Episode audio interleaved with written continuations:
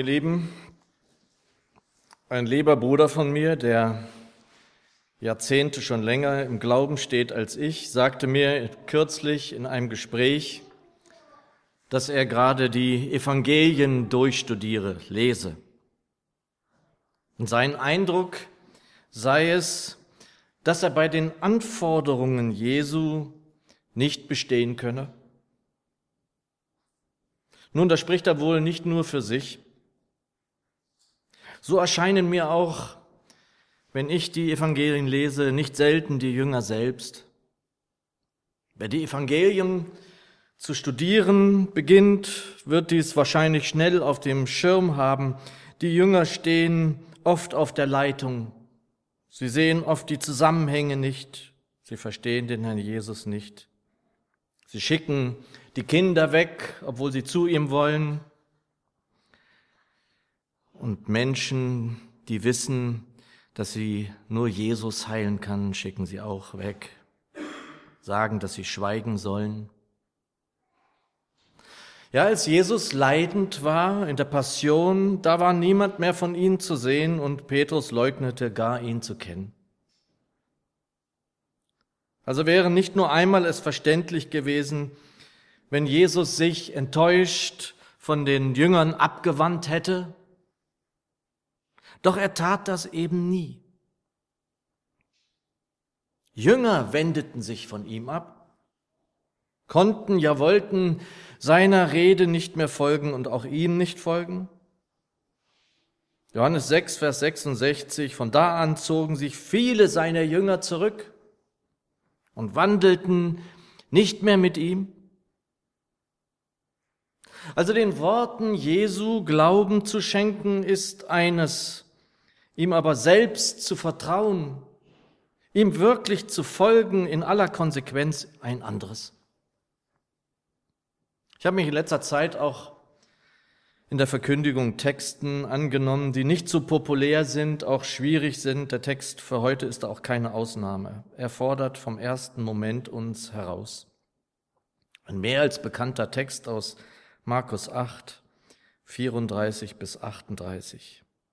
Mir geht's da aber in erster Linie um einen Vers. Und dennoch scheint es mir nötig, immer sowas nicht ganz aus dem Zusammenhang rauszulösen. Deshalb also den Abschnitt gemeinsam mit jenem Vers, den wir uns dann in Kürze anschauen werden. Markus 8, 34 bis 38. Dort heißt es nach der neuen Genfer Übersetzung. Dann rief Jesus die Volksmenge samt seinen Jüngern zu sich und sagte, wenn jemand mein Jünger sein will, muss er sich selbst verleugnen, sein Kreuz auf sich nehmen und mir nachfolgen. Denn wer sein Leben retten will, wird es verlieren. Wer aber sein Leben um meinetwillen und um des Evangeliums willen verliert, wird es retten. Was nützt es einem Menschen, die ganze Welt zu gewinnen, wenn er selbst dabei unheilbar Schaden nimmt?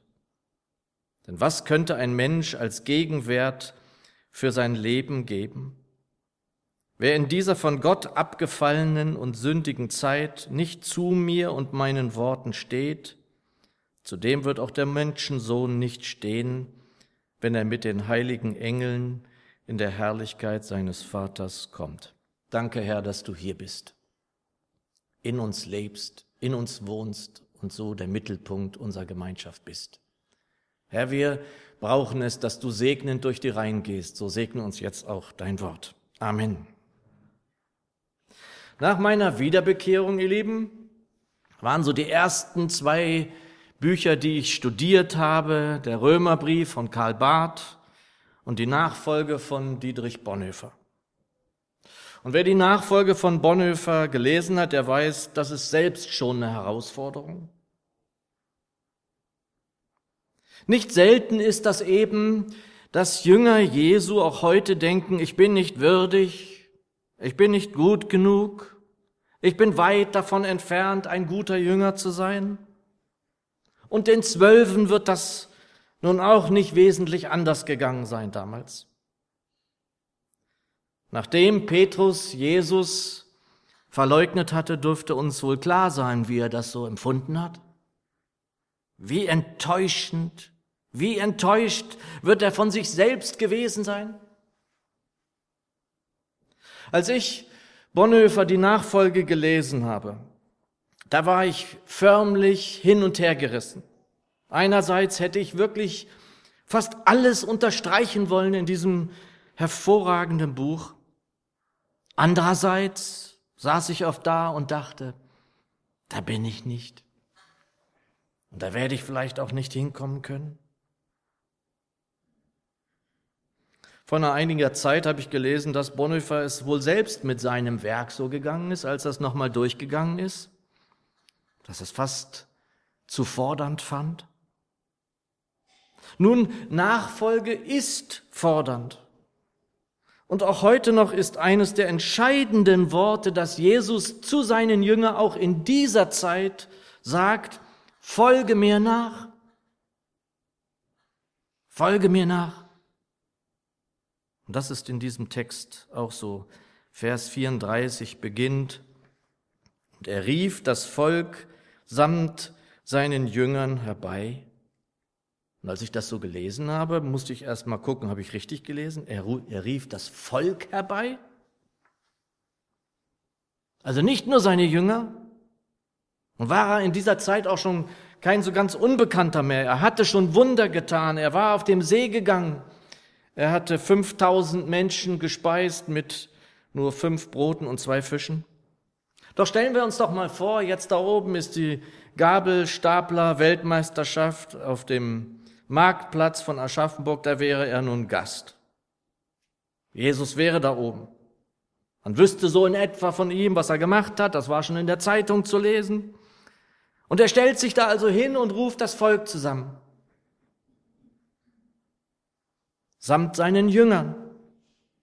Und würde was laut ins Volk sagen, wenn jemand mein Jünger sein will, muss er sich selbst verleugnen, sein Kreuz auf sich nehmen und mir nachfolgen. Was würde das wohl mit den Leuten da machen? Ob sie es nun richtig oder falsch verstünden?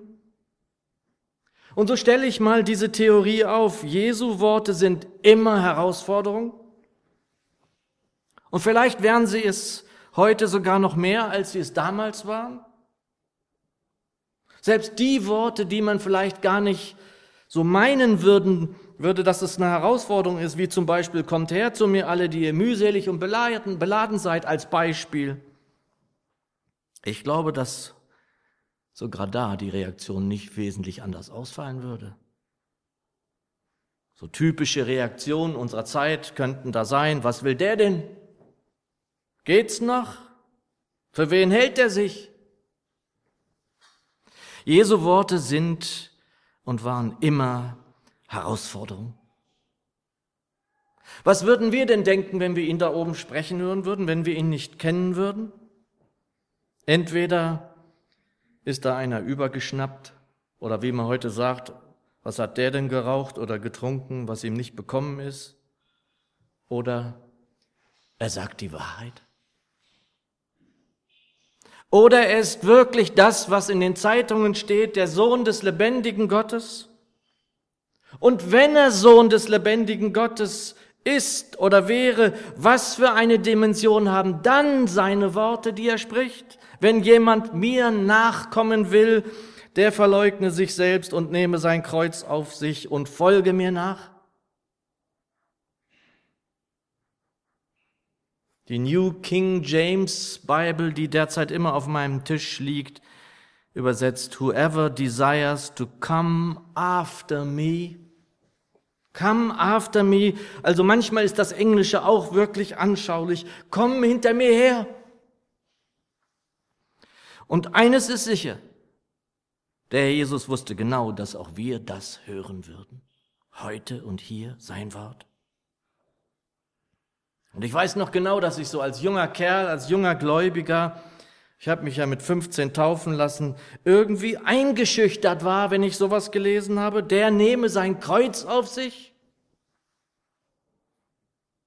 Was heißt das denn? Und ohne das werten zu wollen, wenn man in Fernsehen sehen können, dass Menschen dadurch Gassen ziehen in der Welt und das Kreuz auf sich laden, das dem ähnlich ist, das der Herr trug bei Prozession. Wir laden sein Kreuz nicht auf uns, sondern er sagt es hier, das eigene Kreuz. Und selbst das ist doch irgendwie schwer zu verstehen. Also zunächst das Kreuz, das Jesus auf sich geladen hat, das können wir nicht tragen. Das können Sie veranschaulichen, wie Sie wollen. Das ist und war zu schwer für uns.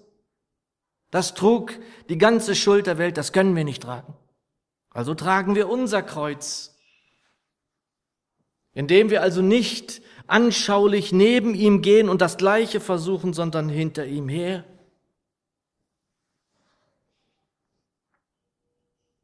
Jesus geht voran und du folgst ihm nach Folge. Ihr Lieben, wenn wir zum ersten Mal einen Berg besteigen, einen wirklichen anspruchsvollen Berg, dann folgen wir dem Bergführer. Weiche nicht ab. Geh dem Bergführer nach.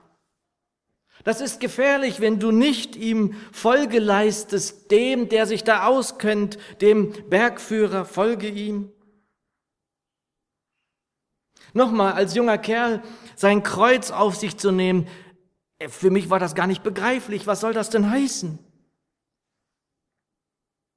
Nicht selten, dass einige denken, dass so die Widrigkeiten des Glaubenslebens es sind, die hier gemeint sein könnten.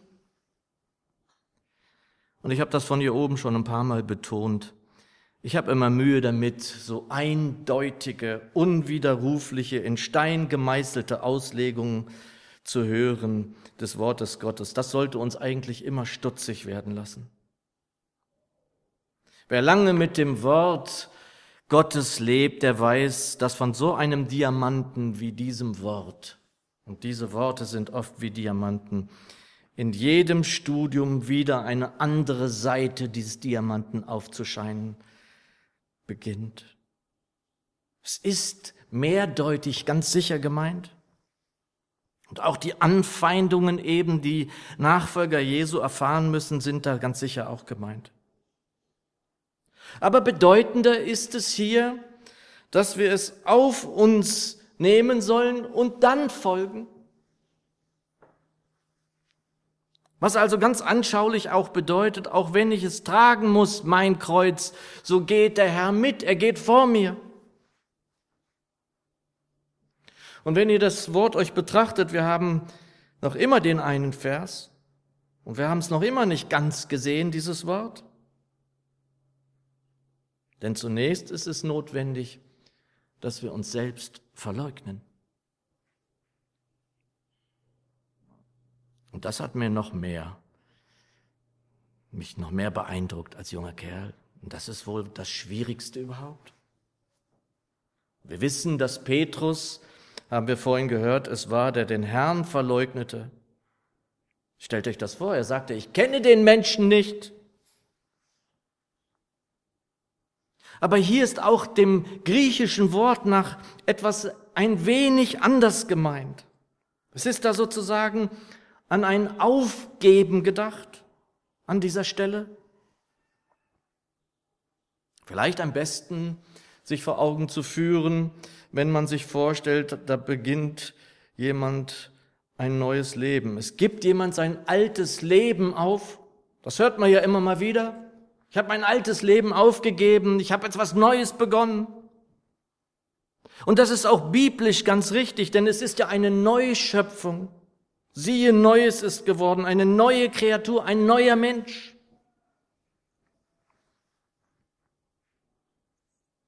Ihr Lieben, gut ist es auch, wenn man mal, kann ich aus eigener Erfahrung sagen, wenn man mal von sich selbst mal absieht. Manchmal kreisen Menschen um sich selbst ständig. Früher nannte ich so Momente, in denen ich mal ganz konzentriert an einer Sache dran war, dass ich dann außer mir war, wie außer mir. Es hilft einfach, wenn man mal so von sich wegkommt, von sich wegsieht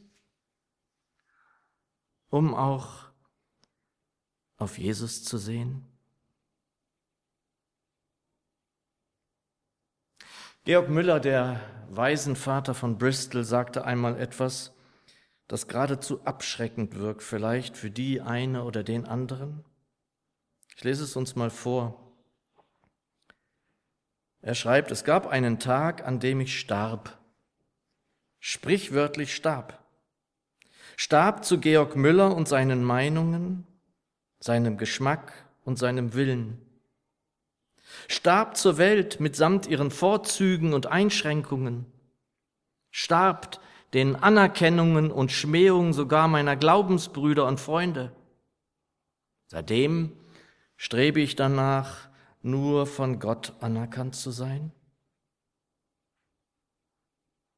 Und auch wenn man da so den Eindruck hat, da gibt sich jemand völlig auf, eines scheint mir sicher, Georg Müller, ich habe viel über ihn und von ihm gelesen, fand mehr denn je zu dem, was er eigentlich ist. Also zum Wesentlichen, also zu seinem Wesen, zu seiner Persönlichkeit. Und das trifft nun wirklich, glaube ich, auf Georg Müller zu. Übrigens ein Mann, der zu seiner Zeit in der ganzen Welt bekannt war. Diesen Namen kannte jeder. Ja, es kann erschrecken wirken, was er da sagt oder schreibt und muss vielleicht auch nicht jedem irgendwie einleuchten. Doch es zeigt etwas davon, was dieses Leugnen seiner selbst ausmachen könnte.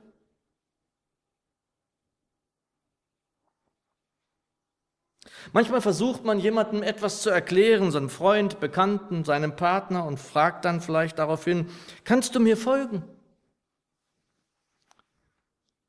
Erlaubt mir mal dieses Wortspiel im Moment, denn diese Frage stellt Jesus nicht. Es geht nicht darum, ihm irgendwie inhaltlich zu folgen. Er sagt hier ganz klar, was wir tun sollen und lässt darauf das allseits bekannte Folge mir nach hören? Und wir haben das jetzt so ansatzweise mal gehört, was das bedeuten könnte, das Kreuz auf sich zu nehmen und sich zu verleugnen. Doch diese zwei Schritte, das Kreuz auf sich zu nehmen und sich zu verleugnen, sind es nicht, um die es vor allem ihm geht. Sie sind die Voraussetzung. Sie sind nur die Voraussetzung. Der eigentliche Schritt ist es, ihm zu folgen. Das ist es, worum es ihm geht. Das ist der wichtigste Schritt, ihm zu folgen. Und dieser Schritt, ihm zu folgen, ist ein Schritt, den wir aus meiner Überzeugung immer wieder neu gehen müssen. Ja, eines Tages haben wir uns hoffentlich dazu entschieden. Doch wir werden immer wieder neu aufgerufen, ihm zu folgen, ihm Folge zu leisten. Ich habe mich vor Jahren entschieden, mit meiner Frau zu leben. Das haben Millionen vor uns getan, vor mir getan mit ihren Lebenspartnern. Doch wer Ehe führt, der weiß, dass das jeden Tag neu heißt, ich bin jetzt auf deiner Seite.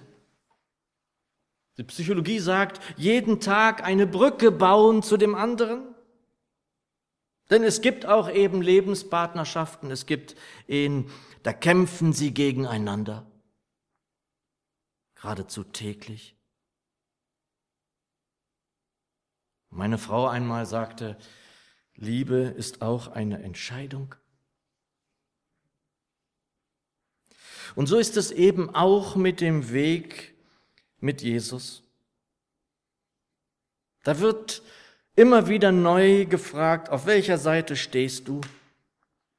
Vielleicht klingt das unverständlich, aber wenn man dann sagt, dass man oft eben auf seiner eigenen Seite steht, wie oft stehe ich auf meiner Seite? Stehe ich wirklich auf seiner Seite?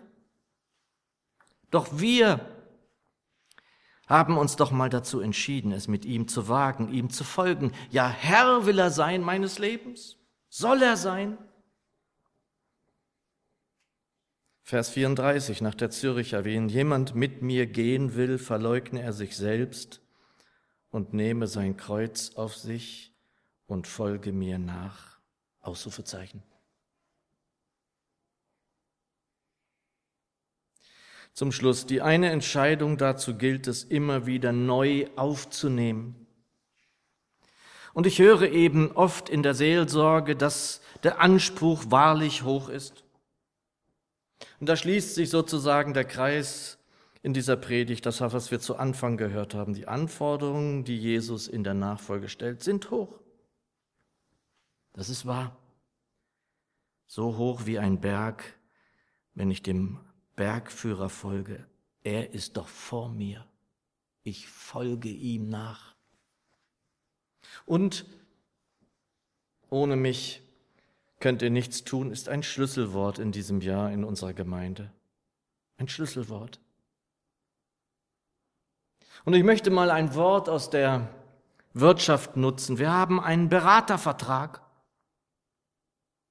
Wenn ich so einen Weg, der nicht einfach ist und ich weiß, dass ich ihn gehen will, gehen will, dann wäre es am besten zum Beispiel als Fußballspieler, dass so ein Trainer, dass ich einen Trainer habe, dass ich das nicht alleine versuche, sonst habe ich keine Chance.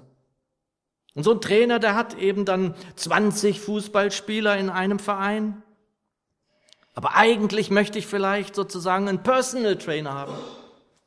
Also einen, damit ich immer besser werde, der immer bei mir ist, der neben mir steht oder am besten in mir, oder? Johannes 14. Und ich werde den Vater bitten, und er wird euch einen anderen Beistand geben, damit er in Ewigkeit bei euch sei, den Geist der Wahrheit, den die Welt nicht empfangen kann, weil sie nicht sieht und nicht erkennt. Ihr erkennt ihn, weil er bei euch bleibt und in euch sein wird.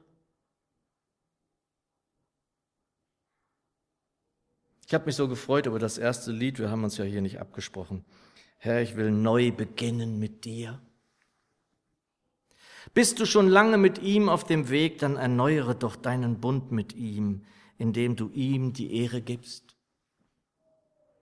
Willst du neu beginnen mit ihm, dann vertrau dich ihm ganz an und er wird dich führen, er geht vor dir her. Hast du es vielleicht noch gar nicht gewagt? Es zu tun, ihm zu folgen, dann lass dir von uns hier sagen, die wir es kennen, es ist in keinem anderen das Heil. Kommt, ergebt euch wieder. Amen.